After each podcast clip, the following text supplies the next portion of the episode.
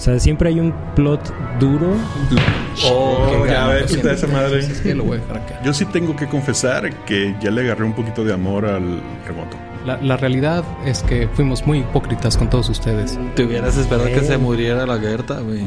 Ah, ¡Cállate! No te imagínate esa bola de mierda. Más bien como...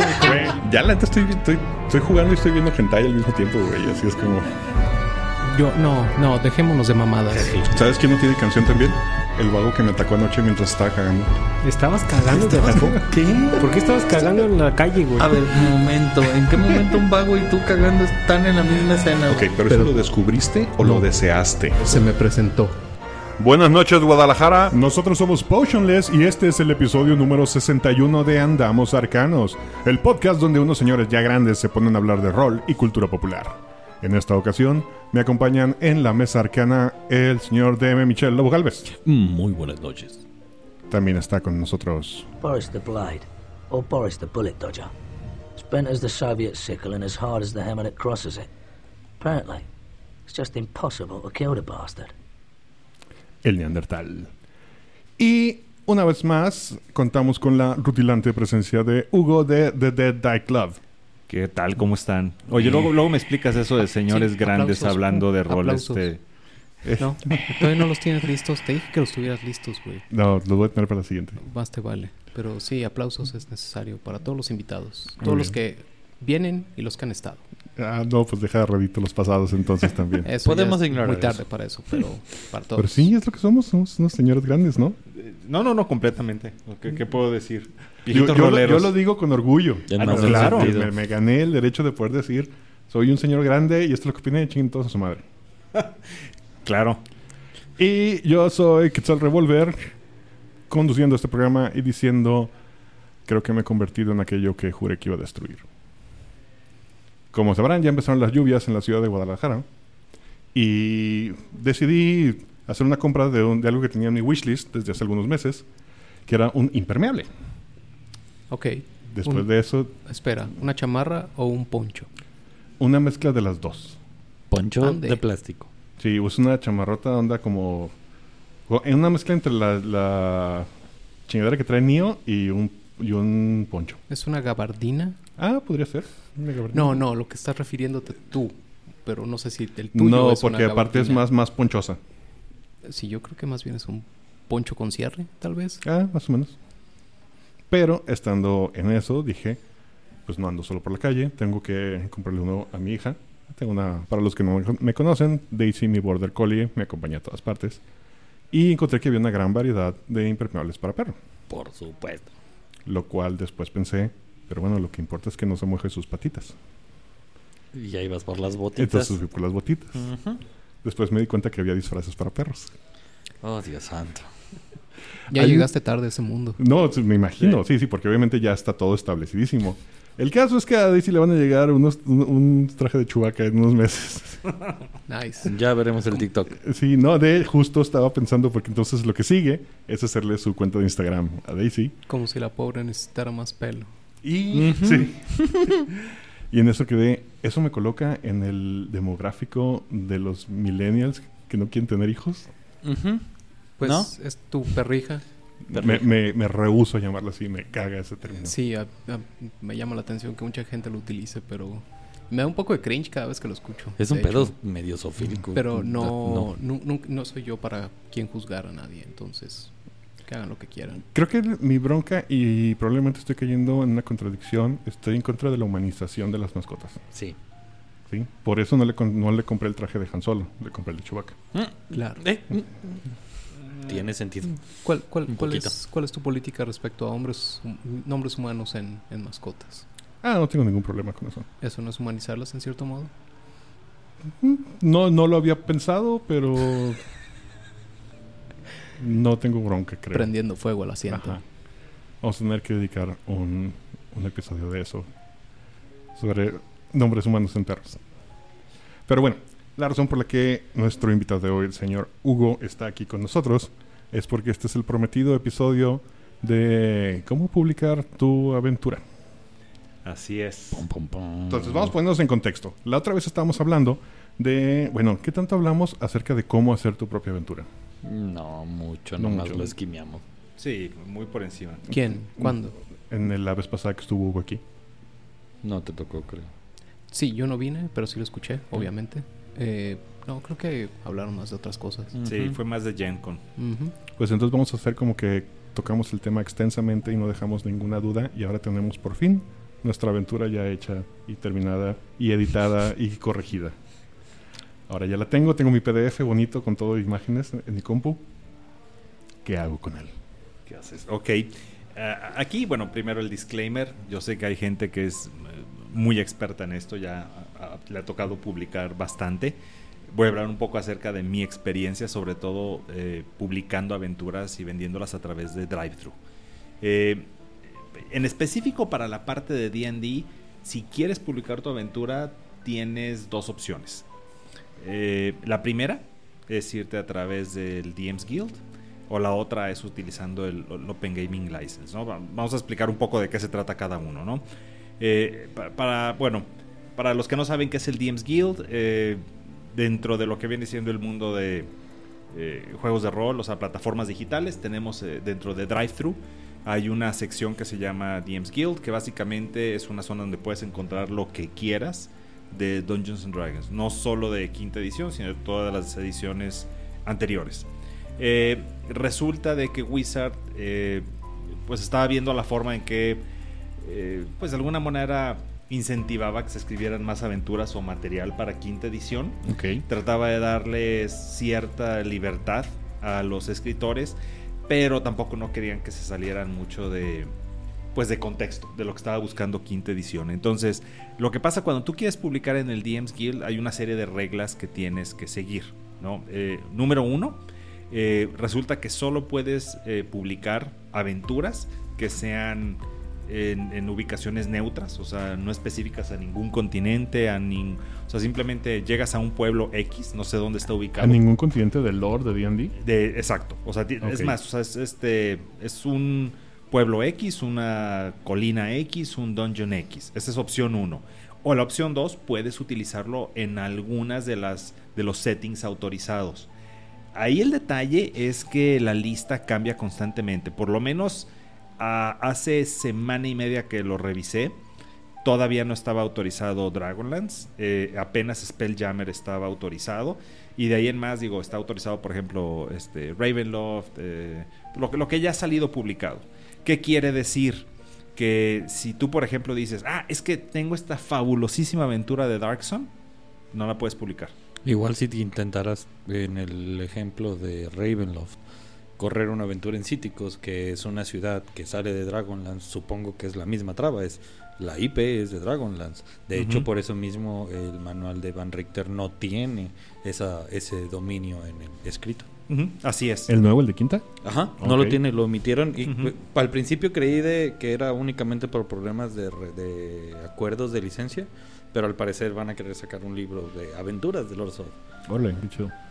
Exacto. Entonces, tienes, tienes que, o sea, estás- limitado, ¿no? Ellos tienen un listado de settings que sí puedes usar o tiene que ser setting neutro. Ese es uno.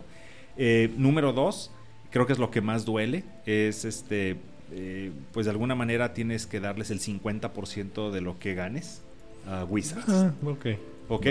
Eh, a cambio, ¿qué te están ofreciendo? Te están ofreciendo que, bueno, número uno, puedes utilizar todas las reglas que hay disponibles. Eh, inclusive te dicen que sin abuso, pero puedes parafrasearlas o copiarlas de los manuales. Entonces, no, hay una restricción. Quieres utilizar una regla de tachas. Dices, oye, pues mira, eh, por cierto, en tachas se menciona esto. Vamos a usar esta regla en mi aventura. Lo puedes incluir. Puedes utilizar todas las criaturas de los, de los manuales de los monstruos, todas las que son autorizadas. Y además tienen múltiples eh, recursos disponibles en términos de imágenes que simplemente puedes bajar y puedes utilizar sin ningún problema dentro de tu, eh, digamos, dentro de tu aventura. Ok, ¿y se pueden publicar aventuras para ediciones pasadas? Eh, no. Ahorita no está autorizado. Tienes que, o sea, tienes que ser forzosamente quinta y tiene que ser forzosamente los, los settings que están autorizados. Lo que vienen siendo las... ah, bueno, eh, y eso ya entraría en el Open Gaming License. License. Puedes tratar de sacar algo que sea una reedición de algo anterior, pero ya no puedes meterlo... eh, tienes que, vamos, ahorita vamos a entrar en el Open Gaming Lances, tienes que irte por ese rumbo, no puedes irte por este DMs Guild. Ah, eso iba, quería aclarar. Están, solo para dejar esto bien claro, de momento estamos hablando específicamente para publicar en el DMs Guild. Exactamente, exactamente. otras opciones. Lo, lo que me Eh, lleva, exacto. antes de que te muevas de ahí, la Sí. pregunta obligada sería, al estar en DMs Guild obtienes algún tipo de exposición, o sea, al momento que te piden el 50% de lo que vendas, muchos dicen, pues el 50% de nada es nada, Ajá. eh, y el 50% de algo es algo. 100% Pero- de nada sigue siendo nada. Ajá, exactamente. Entonces, ¿cuál es el punto? ¿Sí te ayuda? ¿Hay algún tipo de ventaja? ¿O estás igual que todos en el mercado libre y Es- chingüete? estás igual que todos. Tienes la ventaja de que, bueno, le hacen promoción al DMs Guild de forma general, no promociona tu aventura. De hecho, algo en lo que ellos insisten mucho es que si vas a publicar algo en el DMs Guild, de preferencia empieces a darle promoción en tus redes. O sea, realmente te dicen, aquí están todas Encárgate de tus ventas. Encárgate de tus ventas, tal cual, ¿sí? Tienes la ventaja de que al estar en el DMs Guild, nosotros vamos a tratar de canalizar a toda la gente que busca algo de quinta edición, a decirle, entra a DMs Guild y bájalo. Ah, entonces, este, ofreces algo interesante, pues va a caer, pero es orgánico, o sea, realmente de ahí en más ellos no te ofrecen nada. Y ahorita, se me- ahorita con tu pregunta se me ocurrió a mí, eh, ¿podríamos considerar publicar en DMs Guild como un escalón o un paso hacia ser considerado para aventuras oficiales? Completamente.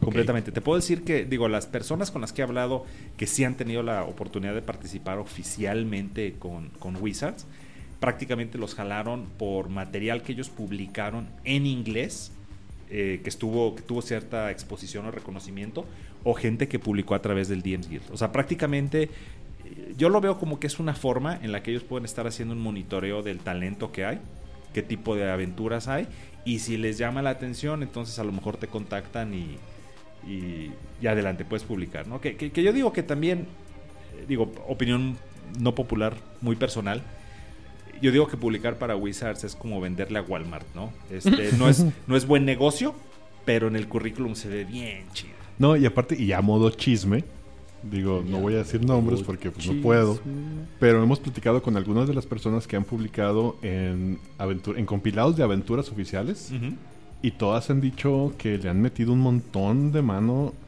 ya editores de Los Magos de la Costa a su aventura.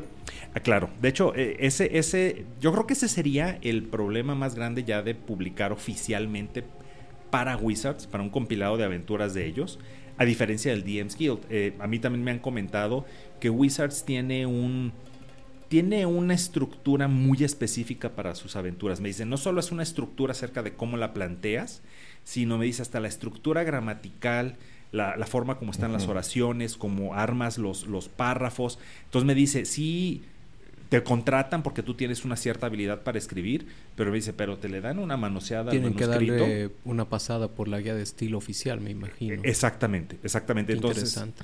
eh, sí, o sea, y porque ellos están buscando, me imagino que cierta consistencia en todos sus, sus productos. Siendo en el DMs Guild te dicen, bueno, te falla, no te falla, ese ya es tu problema, lo- no, no se vende o tienes malos reviews. Pero si va a decir Wizards, eh, Tiene que estar al estándar de Wizards. tiene que estar al estándar de Wizards. Entonces, y sí, lo que me han comentado es que la cantidad de retrabajo es tal que muchas veces lo que te terminan pagando dices, híjole, si ya saco mi costo por hora, este, no estuvo wow, pero regresamos al punto, es, no deja de ser currículum. Creo que independientemente caer en una editorial como Wizard of the Coast te va a enseñar.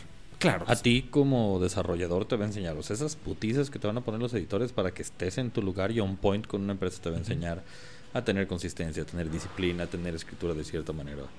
Este, y el chiste es que si puedes trabajar con eso, cuando salgas de eso vas a ser completamente libre de hacer aventuras por tu parte.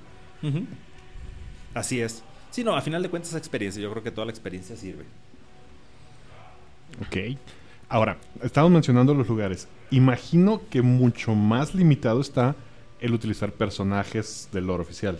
Eh, no, fíjate que en teoría este, sí los puedes utilizar, los puedes mencionar. Ojo, puedes usarlos así como que, ah, mira, apareció y este eh, está en tu aventura, pero no puedes. Tienes que tener mucho cuidado acerca de qué hace. Eso sí está limitado. O sea, ay, apareció Driz, este, perfecto, o sea, este, apareció, qué padre. Y Strat se hizo bueno. Sí, no, no, no, no, ahí, ahí sí ya te van a decir que no, pero este, pero tienes chance de, sí tienes oportunidad de, de agregarlos. Ok, ok, ok, ok. Ahora, eh, eh, sí me- sí, yo sabía, o mejor dicho, no sabía, claro que no sabía, me imaginaba, porque suele ser un estándar, que el porcentaje que se lleva la distribuidora es alto siempre. Siempre. Pero el 50-50 sí me brinca, ¿eh? Sí está... Está supuestamente del 50, digo, y a lo mejor este, estoy mal, pero lo que recuerdo es que de ese 50, vamos a decir, es 35 Wizards, 15 Drive-Thru, y al 50 te toca. Duda, por, con lo que está pasando ahorita con D&D Beyond, que ahora ya la acaba de adquirir oficialmente Wizards. Entonces ya no es como un third party ofreciéndote, que se lleva su tajada también, o sea, ya es directamente Wizards. En este caso, este, DMs Guild sigue siendo una entidad aparte. Sí, completamente. Ok, pues lo que significa más varo para más gente. O sea, mejor dicho, más gente metiéndole mano al bar. Completamente. Wow. Eh, y aún, ah, fuera de en la comunidad rolera, obviamente todos conocemos y hemos comprado en DMs Guild, pero ¿qué tan permeado está de que la gente consuma ahí? No tengo idea, yo no soy alguien que corra en base de aventuras. De hecho, creo que la primera aventura que corrí de manual así de book fue después de jugar con Chuy. Eso es reciente. Ok. Pero yo siempre jugué de Imaginarium. Sí. Ah, Lo que me ha tocado ver es que sobre todo, digo, de las generaciones más recientes o la gente que ha empezado a jugar los últimos cinco años, sí es la que consume más material de DMs Guild. Yo te diría que eh, gente que lleva 10, 15, 20 años o más jugando, normalmente prefiere una de dos, o usar aventuras viejas o desarrollos propios. Pero sí he visto que eh, por la simplicidad, mucha de la gente que va arrancando, pues compra aventuras. O sea, muchas veces se consigue buenas aventuras de uno o dos dólares, que dices, ah, esto es para un one shot o para tres, cuatro sesiones. Perfecto, lo pago. Y el bendito Pay What You Want también que... Ese, que déjame y te digo, sinceramente, digo, una recomendación que sí me dieron, y yo así acepto que he cometido mucho ese error, me dijeron que evite lo más que pueda el pay what you want. Me dijeron, mira, la verdad es que es una de dos, o regálalo o cobra lo que quieres cobrar. O sea, no, no te vayas por pay what you want. Sí lo he probado y efectivamente termino sacando más dinero este poniendo una cantidad fija Sí, que claro. pay what you want la mayoría de la gente lo saca gratis. Entonces si lo vas a sacar gratis, pues ponlo gratis y quítate de, de broncas en lugar de estar esperando que alguien se apiade de ti y te vende dos dólares a la bolsa, ¿no? Déjalo en un 50 centavos. 75 centavos, vámonos. ¿Y qué tal está la cantidad de contenido en español en esa plataforma? De la última vez que revisé está limitado, ¿eh? Está, yo creo que sí es una es una buena área de oportunidad. Bueno, ok, es área de oportunidad porque no hay. Yo todavía lo que tengo duda es realmente que tanto existe la un gente, mercado. exacto, que tanto la gente lo va a comprar o bajar, ¿no? Y Es la- que adelante. Creo que el punto es que el mercado no se va a hacer hasta que empiece a crecer el contenido. Si el contenido se mantiene limitado para siempre, nunca La va gente no lo va a buscar. Ajá, exactamente. Claro, nunca sí. vas a tener a alguien que lo consuma. El, el- el- creo que ahí la pregunta. No, estoy completamente de acuerdo que hasta que no empiece a salir contenido se va a hacer el mercado, pero creo que los que abran, o sea, los que abran el camino sí le van a sufrir un rato, porque es, es trabajar. Yo creo que sí va a ser trabajar de gratis un rato. O sea, no, no creo, no creo que haya mucha gente que esté dispuesta a pagar. Eh, y aún así, creo que otro problema que, otra vez mi percepción he visto con quinta edición en español, sí está entrando mucha gente al hobby, pero una es realmente no lee, o sea, dicen, no, a mí enséñame, ¿no? Y dos, el eterno problema de, bueno, ¿y quién es el máster? Claro. Es, creo que son los dos problemas grandes. O sea, de hecho, si se meten a cualquier foro de Facebook, gente pidiendo masters, o sea, toneladas. No, y, y los masters cobrando por masterear, que están haciendo su, su modo de vida ya de eso, pues eso es una realidad. O sea, la gente sí está buscando masters. Sí, y están pagando bien. Pero tú me comentabas que en Estados Sí. Unidos hablábamos de la Gen Con en el capítulo pasado que estabas con nosotros. Ah, pero es un mercado diferente. El, el gringo Creo que aquí lo que está hablando cuando él dice publicar en inglés es a donde vas. Y es el tipo de mercado del que estamos hablando ahorita. Y es justamente estamos mencionando que el latino no hay. No hay. Punto. que, que fíjate que algo que hemos platicado y yo creo que puede ser la opción y de hecho es algo que hemos platicado acá internamente en el grupo, es decir, vamos publicando aventuras en inglés y en español, la misma. Exacto. Creo que creo que esa es la esa es la solución a corto plazo, porque entonces Claro. logras generar algo de ingreso por la versión en inglés, pero empiezas a pues a, ofrecer algo al público mexicano Te va a tocar. o latino, perdón. Te va a tocar más de una vez el chicano que le prestaron la aventura jugando por alguna razón y el güey va con sus primos en México y diga, ah, mira, también está en español. Fíjate, yo asumiría que eso pasa, o sea, porque me queda claro que hay latinos creando contenido. Sí, sí, sí. Entonces lo están creando directamente en inglés. Sí, y, y si tú, y si tú te pones a investigar, realmente cuando ofreces contenido en inglés y en español, la mayoría de la gente se va en se va por inglés. O sea, casos muy específicos, este, por ejemplo, platicando con Alastor, que ellos publicaron, él y, Miguel, el de The Maze, eh, ofrecieron inglés y español. Creo que en español eran recibieron como 8 o 9 personas que lo quisieron a comparación de, no sé, 400, 500 que fueron en inglés.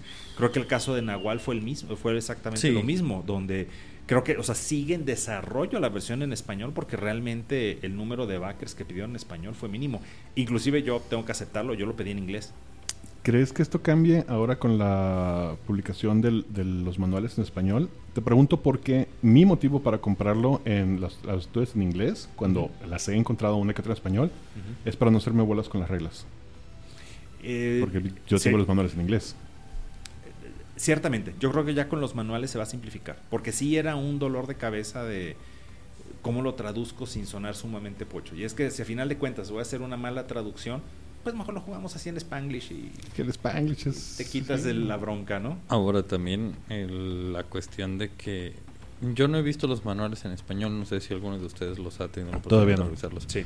¿Es castellano de Castilla o es español mexicano? ¿O es un neutro ma- machucado? Quiero decir como neutro machuca, machucado, sí, medio machucado. No lo veo mexicano, mexicano, no lo veo argentino, no lo veo español. Digo, lo es- lógico sería que fuera lo más neutro posible, porque supongo que le están tirando también a Sí. Latinoamérica y todo eso. Creo que, creo que sí es relativamente neutro, déjame te voy a decir. Mi punto de comparación, he comprado algunos manuales de no solo rol. Uf, Eh, súper. eh, eso sí viene, o sea, es más, hasta mucho de, de la, del slang de la giria. Joder. eh, es, sí, es, es, es española. Entonces dices, no, bueno, o sea, a veces como que me cuesta trabajo entender qué están diciendo.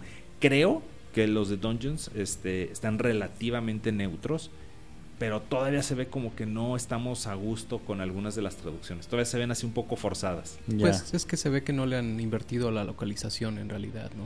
Sobre ¿Pero todo, quieres localización o quieres neu- neutro? Neutralidad. Pues depende de qué quieras hacer con el mercado en realidad, porque... No, tú como cliente, tú como consumidor. Ah, neutro. Pues sí, algo, algo que sea legible para todos, supongo. O sea, el tema es que define neutro. Neutro para, a lo mejor para nosotros suena neutro, pero te puedo garantizar que en Chile, en Ecuador, les va a sonar No, raro. creo que hay un cierto margen en todas las variantes del español en el que es entendible para todos. Creo Ay. que hay, o sea, mientras no metamos cosas que solamente decimos que son muy locales, o sea, no, no, no va a decir pinche güey en el... eh, y y Sí, creo que pinche güey ya es universal, güey. Este, pero sí me ha tocado leer manuales en incluso novelas en español ibérico, en el que sí me queda claro que es de allá, pero lo entiendo perfecto. Y me ha tocado leer, ahorita estoy leyendo, no me voy a cansar de tirarle mierda a ese libro, a la- una educación mortal. Tiene un párrafo entero que hasta la fecha no sé qué dice, güey, porque está en español de España. Está, sí, literalmente palabras que en mi vida había escuchado. Debo de admitir, por ejemplo, a mí, hora de aventura de no solo rol, de repente me costaba trabajo. Yo compré el de Ricky Morty, el mismo caso. Me costó, hubo, hubo, hubo ratos que ¿Qué dijo? Lo leí como dos, tres veces. Es que son unos gilipollas los dos. Hijo de la... Sí. Los, unos capullos. Pero sí, creo que, creo que el- con respecto a lo que estabas mencionando tú, Quetzal, el tener un idioma más o menos neutro nos ayuda a conversar de las reglas en el mismo, en el mismo plano. Ujú. Eh, eso va. Creo que podría resolver muchos problemas de comunicación entre latinos y españoles y, y demás. Porque van a poder hablar con reglas más. Ah, sí. Y ahora sí se llama esquivar. Ya no se llama dojeo. Híjole. Ese, yo sí voy a seguir diciendo casteando hasta que me muera, yo creo. casteando. van a quitar. Y sumoneando.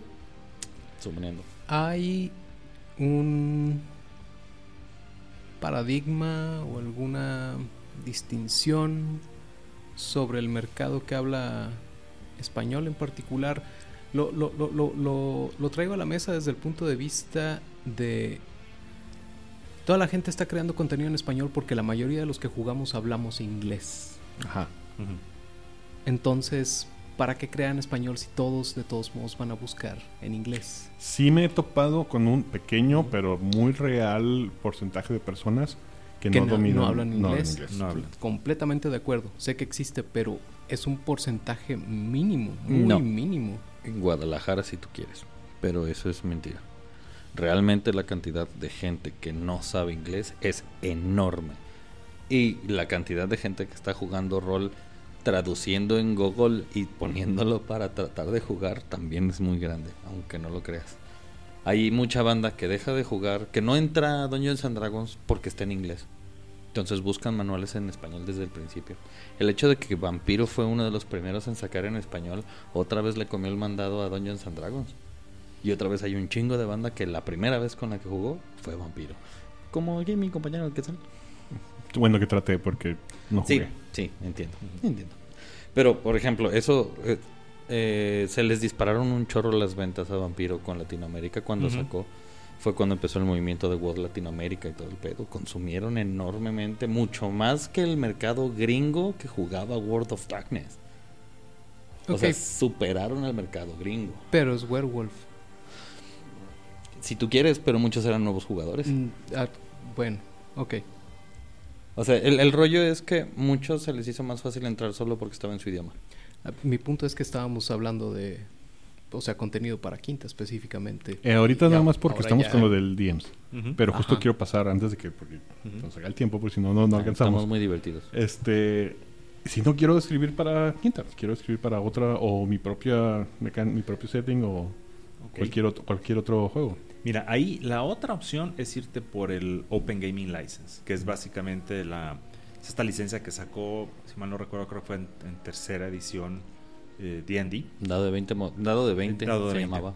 Y básicamente es mientras tú pongas el, eh, pues el texto legal que dice que es un Open Gaming License, claramente especifiques qué es contenido abierto, qué no es contenido abierto, y solo uses la información que viene en el SRD, que es el System Reference Document, puedes publicar lo que sea.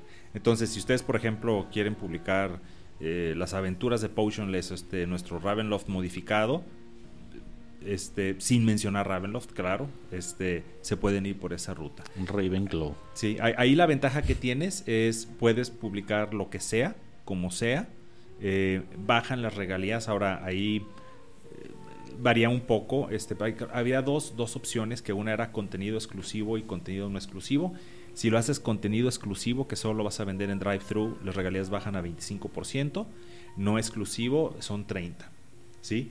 Pero ya se pone más, es más decente. Eh, las únicas restricciones es, número uno, no puedes poner en ningún lugar que es para Dungeons and Dragons. Este, es por eso que a lo mejor no sé si les ha tocado ver suplementos que dicen suplemento para el juego más popular de Ajá, rol. eso. Este, so- este suplemento para Quinta 5E o para quinta. O sea, es hasta lo que puedes llegar. No puedes decir D&D, no puedes nada, ¿sí? Eh, puedes usar todo lo del SRD, excepto, bueno, hay, se tienen que validar porque hay una serie de conceptos que están restringidos, como los Beholders, los Mind Flayers, o sea que eso, eso sí es propiedad intelectual. Pero de ahí en más, prácticamente puedes hacer lo tuyo. Eh, nada más que ahora sí tienes que tener cuidado. Si quieres proteger algo como IP propia, en, el, en, el, en tu mismo, en la misma parte legal tienes que especificarlo. Si no lo especificas, automáticamente se vuelve Open Gaming este, Content y cualquiera lo puede duplicar. Que por cierto, pero me voy a ir un paso para atrás. Todo lo que subes por DMs Guild, algo que también no había comentado, todo se vuelve público. Entonces, si alguien este, ve un- algo que tú publicaste y dices, ah, eso está muy padre, tiene el derecho a tomarlo y republicarlo y modificarlo. Entonces, acá en el Open Gaming License, tú puedes segregarlo, pero tiene que ser de una manera clara. Es una de dos. O especificas, por ejemplo, mira, todas estas palabras o todos estos personajes son contenido cerrado, quiere decir que nadie más lo puede usar. O, por ejemplo, puedes decir, oye, a lo largo del libro puse unos recuadros en gris. Todo lo que esté en recuadro en gris, eso se considera IP y no lo puedes volver a utilizar. O sea, todo lo demás, este, quieres reutilizarlo, adelante. O sea, tiene que quedar dentro del libro, tiene que ser súper claro para el lector qué es contenido abierto y qué no. Ok, ya, tú- ya- ya estas dos son plataformas para contenido en línea y te venden pues el PDF. Exacto. Algunas tienen también la opción de print on demand. Eh, DriveThru tiene print on demand. Ahorita creo que lo que te estaban exigiendo es que realmente llegaras, creo que por lo menos a vendedor Gold. Creo que son como más de 100 copias. Si llegas a ese nivel, entonces puedes empezar a negociar este ya una impresión. O si por ejemplo sacas un Kickstarter, puedes decir desde el inicio, oye, queremos que nos ayudes a imprimir. Si te piden un volumen mínimo de impresión. Eh, y puede ser que el porcentaje que te retengan es un poco más. O sea, este, sí se puede hacer print on demand. Es, la verdad es que de las opciones que hay, creo que DriveThru es de las más amigables. A mí me, me tocó que traté de entrar por Amazon en algún momento. Y no, Amazon, este, ya vi por qué Jeff Bezos tiene tanta lana. Sí, tengo un par de, amigos, no roleros, sino ilustradores y comiqueros, que están con la, con la, con Amazon. Y lo que me dicen es, güey, es que es, es la más fácil. Pero pues, sí me están, o sea, sí me se están llevando una tajadota, pero pues es la más, la menos complicada. No, completamente, completamente. Ahora, casos como, o sea, ¿qué tan viable entonces es mandar a la fregada estas dos plataformas y tú montar tu, tu PDF en tu sitio o tú imprimirlo y empezar a moverlo impreso? Súper válido. De hecho, yo te diría que si no te vas por estas opciones, eh, este, hay uno, he visto mucha gente que usa este itch.io, itch, itch.io, itch.io. Ujú. es muy buena opción eh, para vender el PDF y entonces te evitas todo el problema, digamos, del, del front-end de la tienda en línea. Solo pones en tu Facebook o donde quieras una liga, eh, ellos tienen el front-end de la tienda y te hacen la, la transferencia. También te cobran una comisión, pero es más accesible. O simplemente venderlo tú directamente. Ahora, creo que a final de cuentas el problema no es venderlo, el problema es la promoción. Sí es un... eh, A ver si te lo puedo decir por experiencia, es un show. eh, si no es de quinta. Si es de quinta, siempre hay forma de hacerle buena promoción, pero si yo me he topado que promocionar juegos que no son quinta, la gente no quiere jugar. De hecho, hasta hace poco eh, por ahí alguien puso un comentario en alguno de los grupos de Facebook de que ¿por qué la gente insiste en, en a, a huevo este ajustar todo a quinta? O sea, Power Rangers con quinta, este, aventuras en el espacio en quinta. Pues ya para ahí un montón de juegos de rol de eso. O cualquiera de los episodios pasados de Andamos Cercanos. Sí, sí. pero, pero sí, la verdad es que hay gente que no dice como que ya aprendí las reglas de quinta adelante. Entonces yo creo que el problema, sí, sí es factible que tú publiques tu propia aventura, que la vendas en tu página. Creo que ahí el problema es la promoción. Sí, cuesta mucho trabajo. Yo creo, por eso creo que lo que vienen siendo los eventos este, presenciales, este, Ajá. tipo como el Enrólate, para mí se me hace que son claves para, para promoción. O sea, porque nada más en redes sociales todo el mundo te da un like, pero no te da la lana. Sí, Entonces necesitas que juegue. Ok, ¿qué pasa? Yo tengo una duda. ¿Qué pasa cuando eh, unas personas se dedican a crear un setting basado en quinta edición, pero realmente le invierten y crean un, un setting sote completo? Estoy hablando específicamente de Brancalonia, que es un setting de low fantasy. En esta, ellos le llaman Spaghetti, no, fant- Spaghetti Fantasy. ¿cómo era? Sí. Sí. Y es un libro de 400 páginas.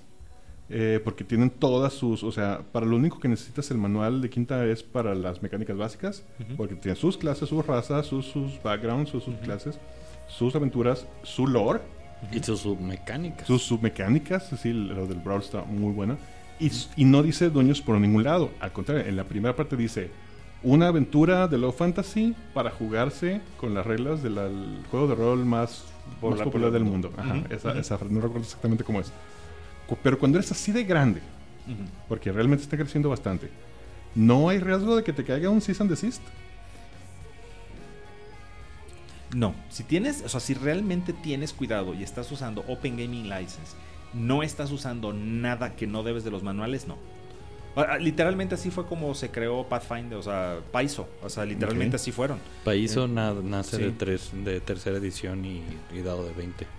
Como nace esta Open License por primera vez que Wizard of the Coast, bueno, TCR en aquel entonces. De ahí fue el que don- donde empezaron a tomar todas las reglas, empezaron a sacar varios juegos. El primero que tuvo fa- mucha popularidad fue Paizo con Pathfinder, pero de ahí salieron una cantidad infinita, Spycraft, dado de 20 moderno, Aberrante, Champions, un- una cantidad muy grande de juegos lo utilizaron como su base. Ok, ok. Sí. Sí, porque siempre, a mí me, me encanta ese setting. De- digo, llevamos rato diciendo que viene la aventura, ya está, ya la vamos a publicar. Está muy divertida, pero está muy completa. Me, me- me sorprendió que no tuviera absolutamente nada que ver con la editorial de Wizards. O sea, la hicieron aparte y se aventaron a ver si se vendía, porque siempre es un riesgo.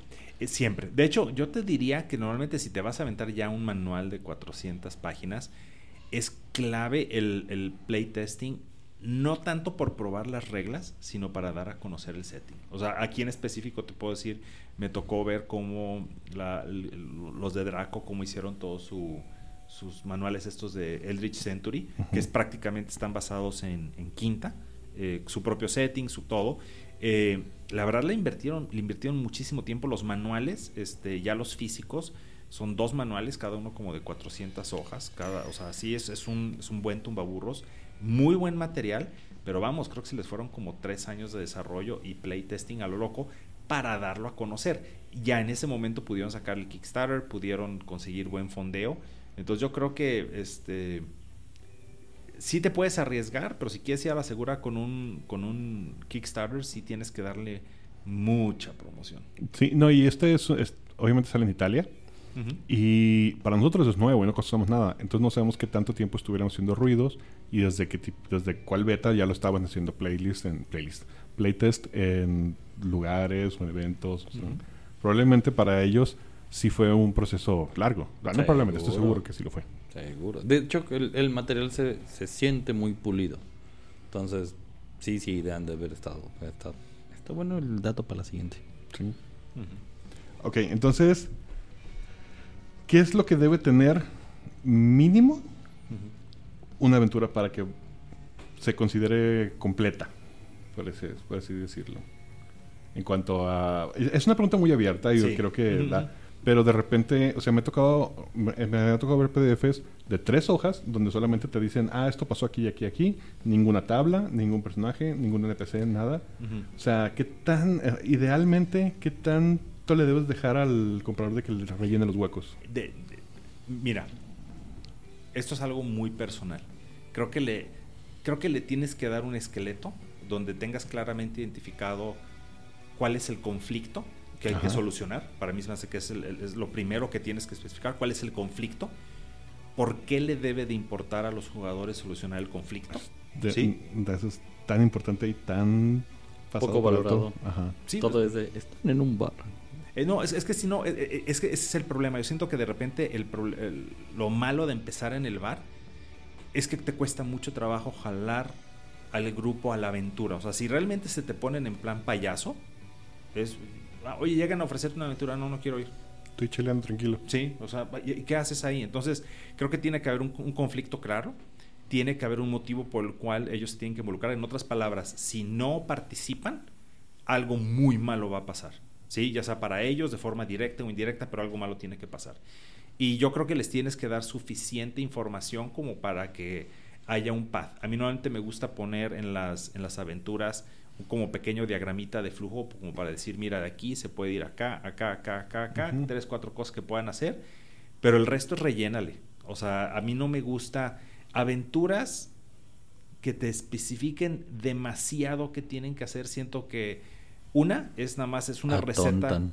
atontan. Y es una receta para el desastre. Porque si no le das opción al DM, este, híjoles, como dicen, bueno, acá Michelle no me va a dejar mentir, pero cuando estás programando te dicen que este que es muy difícil hacer un programa a prueba de tontos porque los tontos son muy creativos. Este, entonces, eh, normalmente también los jugadores suelen ser muy creativos. Entonces, una aventura demasiado, o sea, que te restringe demasiado, va a ser un dolor de cabeza. Y, y luego también ese tipo de aventuras generan o provocan al DM Railroad. O sea, el, el vato que no sabe hacer nada si no está dentro de la línea. Y en el momento de que el aventurero es de, ¿qué hiciste? Fui a perseguir al zorro. No, pero ¿por qué? Exacto. Ok. Entonces, mm, me atrevería a dividir a la creación de con- a los creadores de contenido en dos. Los que lo hacen por amor al arte y los que lo hacen por amor al dinero. ¿Cuál sería la más adecuada para cada uno de ellos en la vía de publicación? O sea, si yo lo que quiero es gloria y dinero o lo que quiero es nada más compartir esto que me gusta mucho. Ok, mira, si es, si es más por amor al dinero, vete por DMs Guild. O, sea, vete por algo seguro. Ya tienes una plataforma y te vas a dar a conocer. Si es por amor al arte, por donde gustes. O sea, la verdad es que, digo, a mí, por ejemplo, me ha tocado conocer, este, platico mucho con un, desarrollador brasileño que se llama este, Diogo.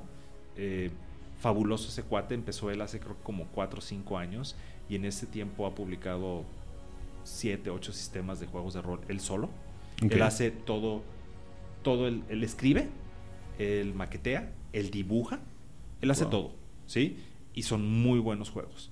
Entonces, este, pero es un cuate que realmente lo hace por amor al arte, sabe cómo promocionarse y está todo el día promocionando, promocionando, promocionando.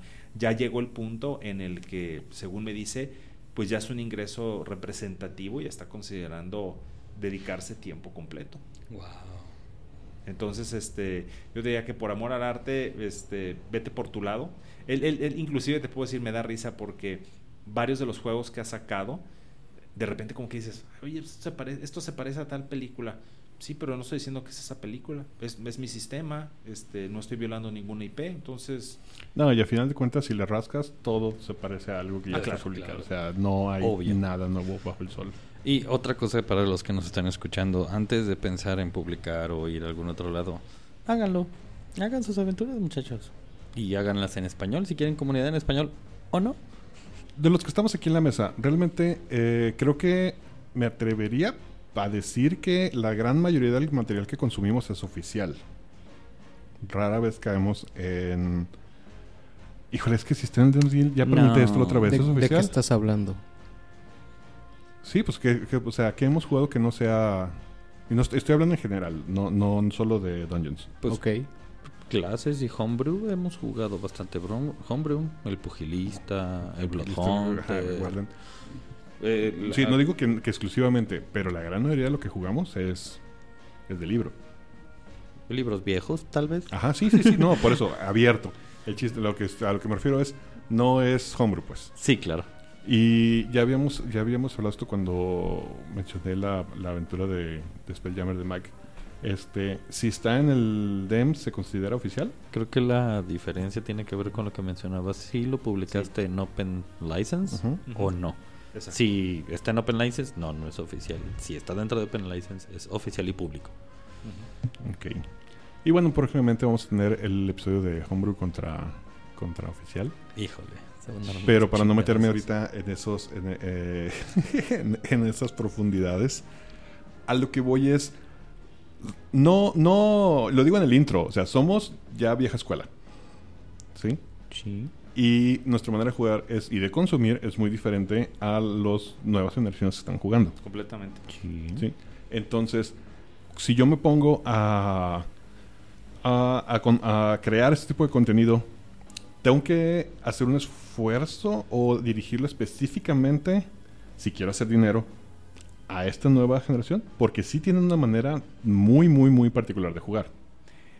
Completamente de acuerdo. Completamente de acuerdo. Sí, lo- sí tienes que enfocarte. Yo diría, lo primero que te recomendaría, juega con gente que acaba de empezar a jugar. Sí, la verdad, este, eso te va a dar una muy buena noción de qué están buscando y eso te puede ayudar. Ahora, eh, no todas las aventuras tienen que ser así. Puedes poner una o dos y poco a poco empujarlos a- al juego de vieja escuela. Cuesta trabajo, pero la verdad es que una vez que empiezan a ver que hay algo más, se pican. Es Tal cual, mi mesa de cíticos es, es- perdón, la, todos son, casi todos son nuevos jugadores. Y, y están, o sea, digo, "Eh, están las historias bien chidas. Algo gracioso salió en el Twitter, para no variar. Me llama la atención que con todo el, el- el furor detrás de, Stra- de Stranger Things, Ajá. mucha gente está empezando a tomar el, la práctica, pero lo interesante es que ven a los morros jugando segunda edición, entonces cuando llegan y ven quinta dicen esto no es lo que salió en el programa, entonces están empezando a irse a OSR. Oh. Entonces empieza a haber una vertiente de los que entraron a quinta por crítica rol Ajá. contra tal vez una generación más abajo que parece ser que va Entrar a con seguir con, ah, pues más bien con no soportar quinta. Yo me quedé en la segunda. de alguna manera más Me, específica. me quedé en la segunda de Stranger Things. Este, pero tengo, o sea, me queda claro que en la última va a estar mucho más, está mucho más prominente en lo del juego de rol. Todo. Sí es obvio que están jugando segunda. Desde la tercera, no, Desde la desde la primera. primera es obvio que es este, No por, o sea, para alguien que, o sea, es obvio para nosotros porque vemos el año. Sale la caja roja. Ajá. Crying out loud. Ajá. La tienen en las manos, Will. No, de nuevo, este, si yo no sé nada de, de Dungeons, probablemente no voy a saber que existe incluso esta diferencia de ediciones. Y digo, ah, yo quiero jugar lo que están jugando ellos. Y mi lógica sería la caja es diferente porque esto es de los ochentas. Pero no, no, no asumiría que es una edición completamente distinta que se juega diferente. Estoy casi 100% seguro de que en algún punto, en Dice en algún segunda. lugar dice Advanced Dungeons and sí, Dragons. esa es mi pregunta. Ah, ah, en algún punto as- mencionan así. Advance. Te voy a decir dónde yo creo que va a venir la, la gran diferencia porque para mí fue un shock. Ahora, hace poco que jugué con una mesa con pura gente nueva de D&D. Eh, 95% de los personajes son razas que no existían hace 10 años. O sea, de hecho, Claro. yo, de hecho yo en el momento, yo un momento en el que dije, ¿y en qué momento empecé a jugar Tortugas Ninja? O sea, Puros furros. este, Puro furro. Puro Sí. burro. No, o sea, digo, y, y es cierto porque si te pones a ver Stranger Things, dices, tengo el elfo, tengo el enano, tengo el ladrón, tengo... Y de repente acá dices, no, pues tengo el elefante, tengo la tortuga, tengo el, el- El conejo. el conejo, y dices como que dices, ¿y esto qué es? Entonces, sí es una diferencia muy marcada. Por eso quiero que me acepten mi, mi, mi kiwi bárbaro. Dicho eso, honestamente, yo cuando empecé a jugar en los noventas, si hubiera habido la misma apertura a jugar cualquier raza, independientemente de los tratamientos morales recientes que se han hecho, si hubiera la- habido la apertura, porque era en realidad, siem- siempre, ha sido esto, ¿no? De, de- el DM tiene la última palabra, entonces si el. DM no lo permitía, pues no lo permitía. Mi DM era restrictivo al respecto, entonces no había apertura a jugar muchas razas. Pero porque también era en cierta manera desde los libros no era no era promovido, ¿no? Entonces, a mí sí me hubiera gustado. En aquellos, desde aquellos años. Yo como DM solamente tengo una restricción. Los Kenkus no hablan. Jamás, no lo pienso mover Eso es, nunca. eso es canon, definitivamente. Los Kenkus no hablan. Ah, he visto muchos Kenkus hablar. Kenkus hablar. Pues Eh, dicen que repiten y solo dicen algunas palabras y yo. Ajá, no, o sea, de, de mesas en las que la gente me... O sea, ahora que estoy haciendo este, comisiones de personajes, me han tocado varios que me cuentan el background de su, de su personaje. Y es... Ah, es un Kenku que tiene la, la capacidad de hablar. De, hab- de hablar libremente. Me cago en Dios. Y así, no, ¿por qué? Pero bueno. Por eso es que yo voy a hacer puro contenido para viejito cascajo y cascarrabias igual que nosotros. Cascajo. Pero bueno, antes de irnos, este, vamos a pasar a la pregunta de la semana. Y la pregunta de la semana, como dijimos la semana pasada, es el mundo fuera de Star Wars y Star Trek, pero igual en el espacio. Bueno, son juegos básicos los que vamos a ofrecer esta vez. Son Mothership, Stars Without Numbers, Starship, Road Trader de Warhammer 40k, Alternity y por último... ah, Uh, Alternity. El Alternity es buenísimo. Ese es un deep cut. Sí. Ese yo no lo conozco. ¿Cuándo lo vamos a jugar? Uf, cuando quieras. Es dado de 20 de justamente de la época de tercera edición. Es uno de los spin-off de dado de 20. Y tiene una combinación bien chingona con el sistema de aberrante, donde utiliza razas, superpoderes y cosas por el estilo para tener aventuras espaciales bien densas con superhéroes. Creo que nunca he jugado nada del espacio más que Alien. Sí. Ah, no mencioné a Alien, ¿y cierto? Acaba de salir Alien. Obviamente tenemos que mencionar también a Dunas. Pero bueno. eh, ¿Duna y- tiene juego de rol? Sí, acaba de salir. bueno. El del año pasado. El Este. Sí, hablamos Ese de él un poco en- hace un par de programas, pero sí, es... Este año lo Dicen vamos que a está... jugar. Creo que es de Modifius. Modifius, Yes. exacto. Sí, Yes. Ok. Este año lo vamos yo creo que fue top 5 del año pasado. Y bueno, la próxima, de la, eh, la próxima pregunta de la semana será Juegos de espías. Rol por paz. Bueno, pues, Hugo, muchísimas gracias por No. acompañarnos. Gracias por la invitación nuevamente. Ya esperamos tenerte aquí. ¿Vas a ir a la XP? Eh, ando en eso, tengo algunos detalles familiares que estoy solucionando, pero espero que sí. Bueno, si sí vas, pues esperamos acá en el episodio de la reseña. Claro que sí. Conmigo estuvieron el señor DM Michel Lobo Galvez, Muy buenas noches. El Neandertal, No estoy listo, carajo. Este. Ah, mira, aquí está. Muy bien. Esta semana les recomiendo que escuchen el nuevo disco de Sasquatch titulado Fever Fantasy. Increíble. Nice. y yo sé que está el Revolver diciéndoles, está chido este viejito, cascarrabias, denle chance. Está padre. Atiendan, Van a su- llegar. atiendan a sus viejitos, quieren los precúrlenlos. Vámonos. No olvides seguirnos en todas nuestras redes sociales. En Twitter y en TikTok estamos como Potionless MX. En YouTube, donde podrás ver nuestras sesiones de rol. Y en Facebook, donde puedes enterarte de todas nuestras noticias, nos encuentras simplemente como Potionless. También en Facebook puedes ir a cotorrear con nosotros en la rolería.